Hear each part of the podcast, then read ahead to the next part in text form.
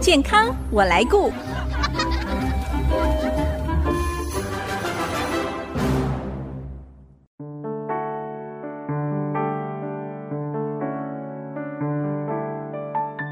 听众朋友，大家好，我是王淑荣，欢迎收听《健康我来顾》节目，一起关心你我的健康。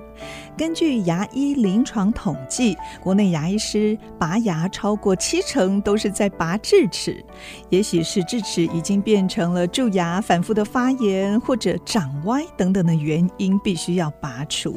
但是也有人是预防性的主动。拔掉智齿，不晓得听众朋友，您的智齿有没有带给你一些困扰呢？今天新竹日光斐丽牙医诊所院长马瑞红医师要跟大家分享关于智齿方面的讯息。我们现在就进入今天的牙医视角看世界。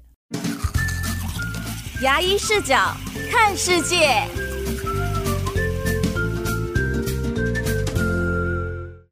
马医师您好，主持人好，各位听众朋友大家好。马医师，通常我们都说智齿，智齿 （wisdom tooth）， Right，在医学上也称它智齿嘛，牙科来讲叫它第三大臼齿，第三大臼齿。那会叫哦智齿 wisdom tooth 是因为它萌发的时候大概在十六七岁，哦，那那时候大家觉得是开始应该懂事了，懂事 了，所以长出来就是表示你懂事了，长智慧了，所以叫它嗯智齿。所以跟它萌发的时间有关啊系是啦。的，是的，是的。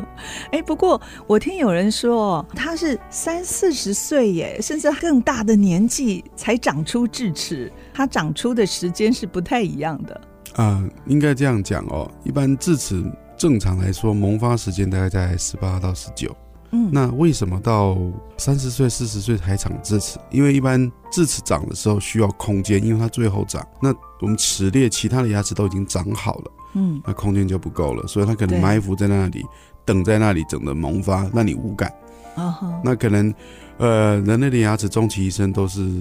在变动，嗯可能是你的牙齿齿列往前移动了，所以空间够了，它冒哦出，来它了，就冒出来你了，就感觉到它了，这样哎，就好像长竹笋一样，是不是？ 啊，对对有对。空间了，它就冒还出头有，来。因为它的位置是齿列最后端的，边缘无感无感，那可能长久了嘛，慢慢慢慢，可能真的冒出头来了，你觉得觉得会痛了，嗯你觉得，哎，怎么我这时候才长智齿呢？所以通常每一个人智齿是有四颗，是不是？上下左右啊，这个倒不一定。哦，不一那定。像我自己个人的话，我就只有下颚哦，呃两颗智齿，那上颚是没有的。那有人只有三颗，是，因为现在我们看牙的时候，出诊会拍一张全口环绕片。嗯那在一定的年纪，大概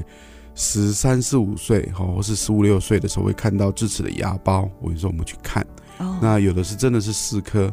有的是三颗、两颗，甚至一颗都有，但还是以四颗为最主要。那有没有人是都没有的啊、有的，我都说他叫天选之人。 真的是的，一颗都没有哦。对，就不用拔智齿。是，那智齿到底有没有作用呢？它有没有咀嚼的功能啊？像大臼齿一样。智齿的作用大概在少部分人哦是有作用的，因为这样讲可能会得罪大家。但是像我，嗯我这种，我讲我自己好了，我的国字脸大大的脸，然后齿槽骨比较大，空间够，够，所以那就我长出来。我有一颗长出来，一颗长了大概三分之一到三分之二。嗯，那有些人真的是长满了三十二颗牙，就是说嗯四颗智齿全部长好。长满，最重要是长得很正，真的有这样的人这哦，还是有这样的人。所以您也是那个长得正的人，嗯，是因为不是我脸 大，不过因为现在我们观察了哈，我嗯观察，我觉得现在的小朋友因为都侧睡的关系哈，小 baby 时代、婴儿时代，对所以脸都特别的尖。其实相对于牙科来讲，就是齿列的空间不够，齿槽骨嗯空间不够。那空间不够的话，智齿当然长不出来。嗯他就没有萌发，没有萌。发的机会。这其实智齿重视医生都在困扰着我的病人哦。为什么？嗯因为就算长不出来，他一直往前挤，啊，所以会痛是不是？会往往会觉得马医师，我觉得我齿列怪怪的。那嗯智齿它就是想要长出来，就算是你在十八九岁没有长出来，久了它会想长出来。你会发现，诶马医师为什么我的齿列越来越歪？我说你智齿想长出来了，嗯，大概是这样。其实拔智齿哦，如果我们上网搜寻，这个是大家常讨论的一个话题，而且很多的网友经验呢，看到大概十个里面有九个人的智齿是会长歪的，或者是引发很多牙科疾病，就像刚才马医师说的，可能会挤压我们的齿列啦，或者是很容易塞牙缝，造成蛀牙等等。那哪些状况您会建议这个智齿一定要拔呢？因为也有一派理论说，哎，其实智齿就是要预防性的把它拔掉，对不对？对，现在应该这样说哦。呃，如果是小朋友让我做矫正，青少年做矫正，我都会建议他把智齿拔掉。为什么？因为你好不容易排完了牙，戴了一年、一年半的牙套，哦，你智齿摆着不处理的话，它一萌发就把你前面排好了牙齿全部在挤歪，哦，这是第一个。是啊，第二个是通常从现在的那个 X 光片检查是越来越精细，嗯哼，我们可以看到它长的位置非常的靠近下颌齿槽神经。那智齿的牙根大概在二十七八岁开始萌发，而二十岁上下到二三岁，牙根会成长完毕。啊，通常智齿的这个牙根的形态，通常都是很多变异啊，嗯有的很多根，然后就会有扭曲倒钩的。是。那到后来呢，非常非常的棘手，对，我有上网看各种的智齿的长法，真的、嗯就是五因花为八门。就是因为它变异大，不止对牙冠的变异，然后牙根的变异也大。是，好，我们变异是正常的变异，只是形状哈、真的不适合在正常的口腔里面有功对能呀、啊。上下左右就都随一样便倒的再，随便它，所以我们哦会发现，你越晚拔是越棘手，哦吼，越晚拔越棘手。那我们会预防性说，啊，那你这颗牙势必要拔，是。那就早点拔。哎，那它还没有萌发，还没有冒出头，也可以拔，当然，当然，当然，就是要切开牙龈嗯了，。一般来讲，百分之七八十的 case 都是要手术性的拔牙，很少智齿长出来，乖乖长出来让你好好 拔，对，都不是卡到前牙，就是卡卡到骨头，要么就被肉包着，要不然就是长的方向。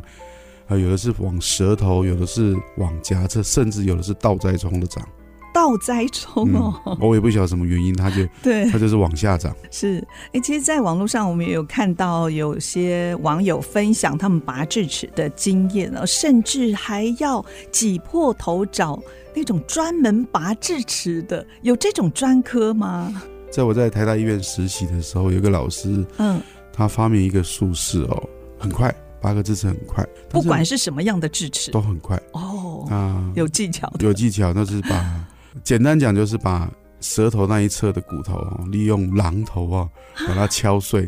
然后 好就把恐怖哎、牙齿挖出来。但是那时候非常的快速，他一个早上大概十分钟可以排一个智齿哦，这样缺很快但它耶的。缺点就是，呃，术后肿胀会大一点。肿哎胀，这个应该是比较老的技术吧那？是在三十年前三十年前哦，这个有点暴力，是不啊，是？对，就是拿一个那个牙科专用的这个骨 凿哈，然后嗯，当然它没有那么用力敲，是轻轻的敲，但是就是会把舌侧骨板给打破，然后就把智齿从舌侧挑出来，那这要很高的技巧。嗯，可现在比较少人这样用了，因为大家看到一个牙医是拿个榔头、拿个凿子靠近你，大我家想就已经吓昏了直，接就退挂就跑掉了。是一般来讲，我们会分类智齿的难易度哦，嗯看它阻生的程度，比如说是是不是百分之百就埋在骨头里面，而且埋的位置呢又非常非常的深，又非常靠近下颌齿槽神经管。嗯，那这样的案例的话，传统的做法都是转到医院去了，那医院这就是是要手术的，，对，那就是又钻又凿又切又割的，那其实哇，也是很不舒服。嗯，那就我来讲，我拔智齿的经验也二三十年哦。一般来讲，病人要的是安全嘛，对然后希望舒适术后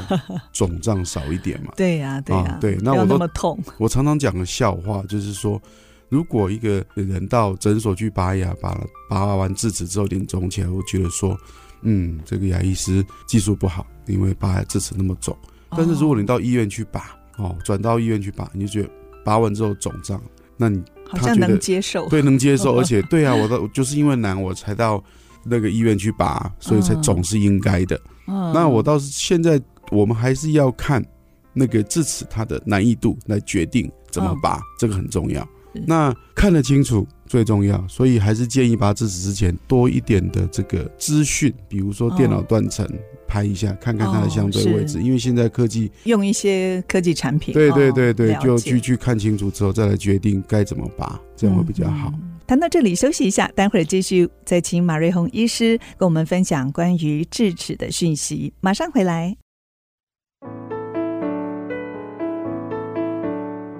您现在所收听的是 IC 之音逐客广播 FM 九七点五健康我来顾节目，我是王淑荣。今天我们邀请到新竹日光斐丽牙医诊所院长马瑞红医师来跟我们谈智齿哦，智齿真的是长智慧吗？ 啊、马医师其实不是，对不对？只是他刚好长出的年龄就是比较成熟的年纪啦，十六嗯我都到说十九岁。把这个的牙齿的名称给美化了。对，不过这个智齿的确哦，也带给一些人困扰。如果长歪、长斜，或者是变成蛀牙，真的是伤脑筋。的确啊、在门诊几乎很多病人问我，马医师我的智齿要拔吗？答案几乎都是肯定要。如不果管它有没有蛀，因为它长的位置、长的形态以及跟前面牙齿相伴的位置，通常会造成第二大臼齿，也就是正常齿列的最后一颗牙，哼，要么就牙周病，要么就是蛀牙。哦那我就告诉他，你这个摆个五年，一次就拔两颗，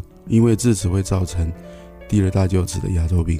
啊、或者哦是牙根蛀牙，是常发生的事情。哇，即使它长得好哦，长得好，长得正好也亲不到，太后面了。哦，就是刷牙哈、哦，亲不不到到，亲不对到然后那又很容易卡东西。对，那大家都觉得，反正我不痛还好，啊我智齿有嗯长症还好，是哎、它要不痛也还好。等到会痛的时候，通常不是智齿本身痛，嗯。都是前面的第二大臼齿的牙根蛀牙或是牙周病。是，所以您是赞成预防性的拔除智齿的这对一派，对，因为越早拔越好拔，嗯哼越晚拔越难拔。对，特别是它的牙根哦，就是很接近，下颚齿槽是三叉神经的分支，是，所以在拔的时候，是不是也有它的挑战性呢？啊因为我哦离神经跟血管这么近，我很喜欢把它分成一颗星到五颗星。一颗星的智齿就是长正、长好、长满让你拔的，那叫一对，颗星。哦，那个机会不多。嗯那上颚大概都两颗星到三颗星。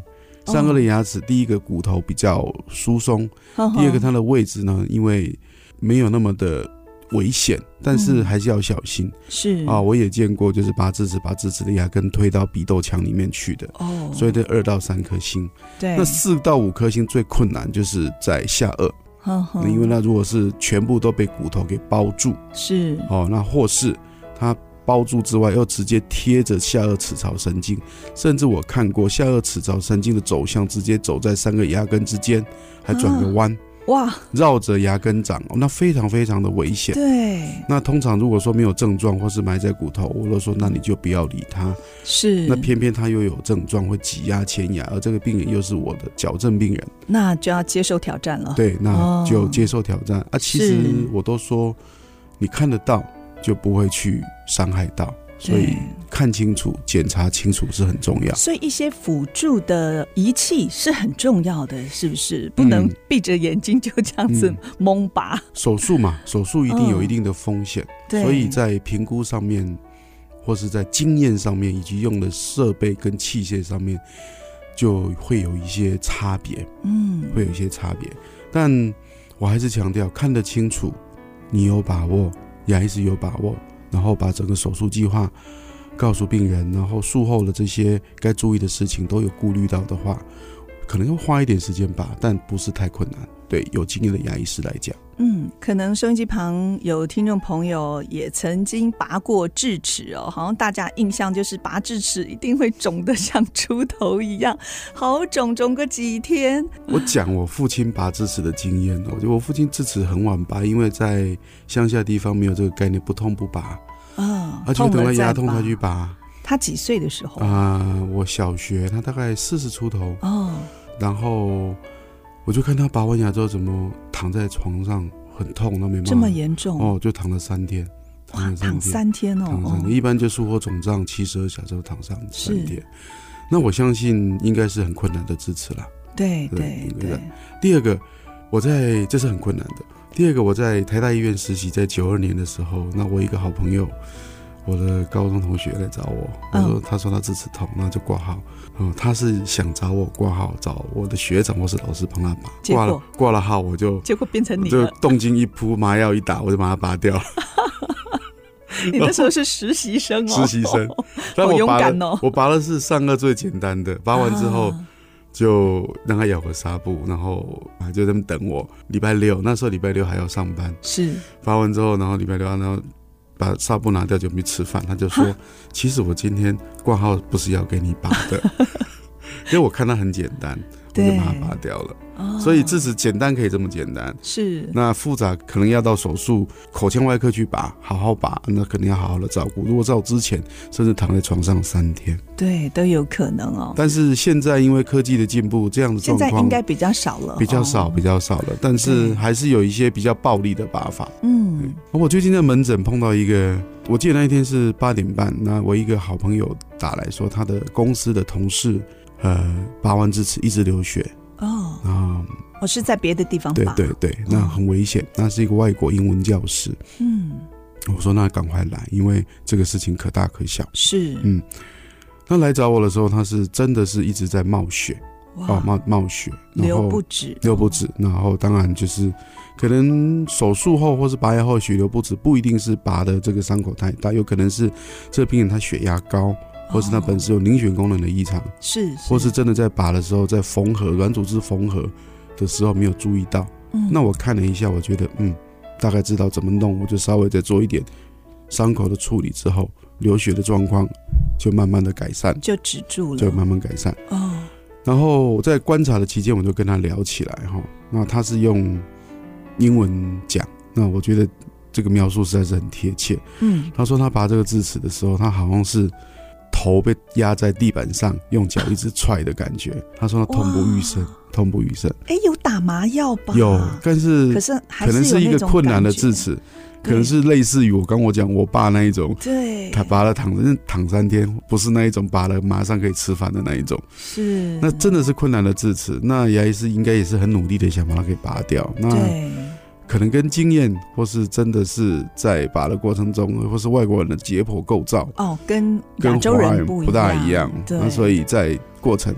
可能造成一些比较大的这个伤害是啊创伤。哎，那现在有没有一些先进的设备或者是辅具，可以减少这种出血啦，或者是伤口比较大面积的伤害这样子的一个器具？有的，一般来讲拔智齿，大家都希望少肿、少痛、少流血对，哦。那对牙医师来讲，就是说我们的伤口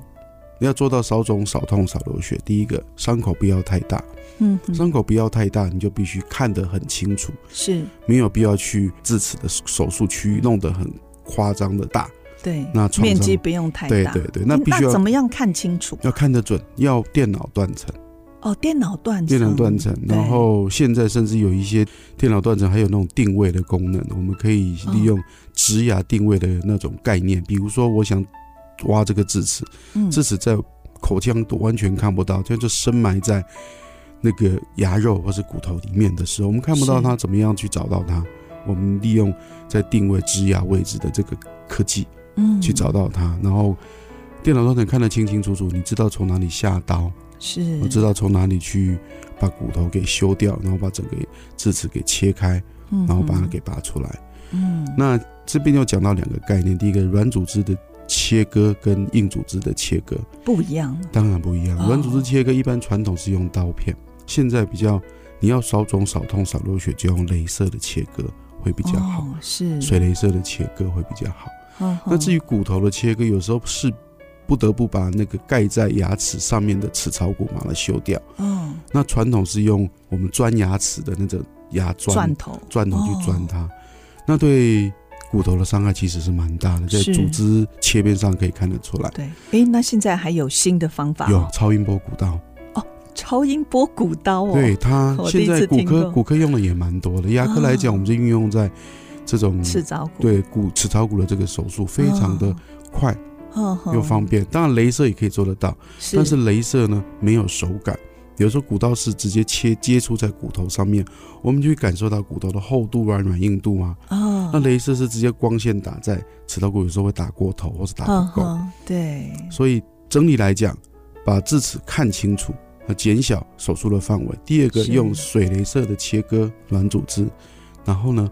利用超音波骨刀切割硬组织，嗯，然后当然用传统的牙砖把智齿呢，把它切成几个小块，因为那空间通常长智齿的空间都很小，对，很难整颗拔下来。我们必须把智齿，我常讲碎尸万段，把它哦切成几个小片，再一片一片再拿一片出一来片夹出来。哇，那很有耐 心耶。但我最高纪录是切了三次，二的三次方八片。啊，那是简单的话，只要切成两片哦哦。拔智齿既然是卡住，一定是空间不够才会卡是住，是不可能整颗让你完整拔起来。如果是这样完整拔起来，通常都会伤害到对前哦面的那一个正常齿列。是，所以以上讲的这一些，还有一个很重要的事情，就是你不能去破坏到下颌齿槽神经管，对，这你个不好能重把你要的任何一些组织推到口腔的底部，这个会有后遗症，后遗症对不对，你也不能去伤害到前面的牙根。哦那第二个常常有时候会发生，就是在拔的时候，牙根智齿牙根很弯曲，你就一直掏一直掏，不小心掏破了，破什么？把那个舌侧的骨板掏破了，哦那牙根就跑到口底、舌头底下去的，嗯那就那会很怎么办麻烦了。哦那个就要进到手术室去把整清个掉把整个舌头掀起来去拿出来。哇所以我们常讲哦，如果说 我们常讲，以前在大学时代，如果碰到这种 case，实习医师总是 因为胆子比较大吗？因为不知而 而而而勇很勇 敢。他说，如果你这样子拔掉，如果是个女生哦，你把人家牙根推到口底去，哦你要娶人娶家，人家， 意思说你要负责一辈子。 对，都这样子所以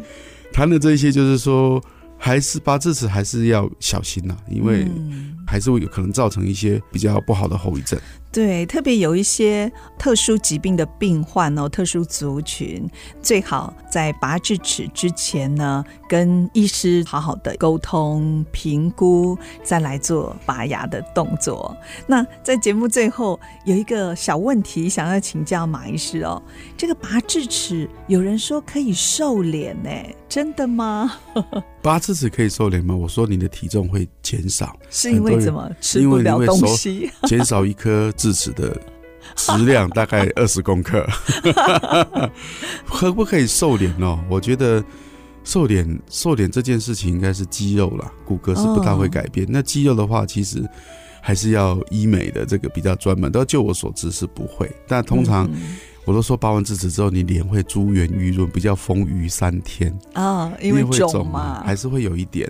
那会不会会瘦？我觉得还好，在医学上没有那么明显的。我的经验是没有啦，是没有。嗯，嗯好，也许听众朋友您现在也有要不要拔智齿的困扰哦，建议您还是尽早找信赖的牙科医师做最好的评估跟判断哦。好，今天非常谢谢新竹日光斐丽牙医诊所院长马瑞红医师来到节目当中跟我们分享有关于智齿的分享，谢谢马医师。嗯、谢谢主持人，也谢谢各位听众朋友。我是王淑荣，下个礼拜健康我来顾节目再会。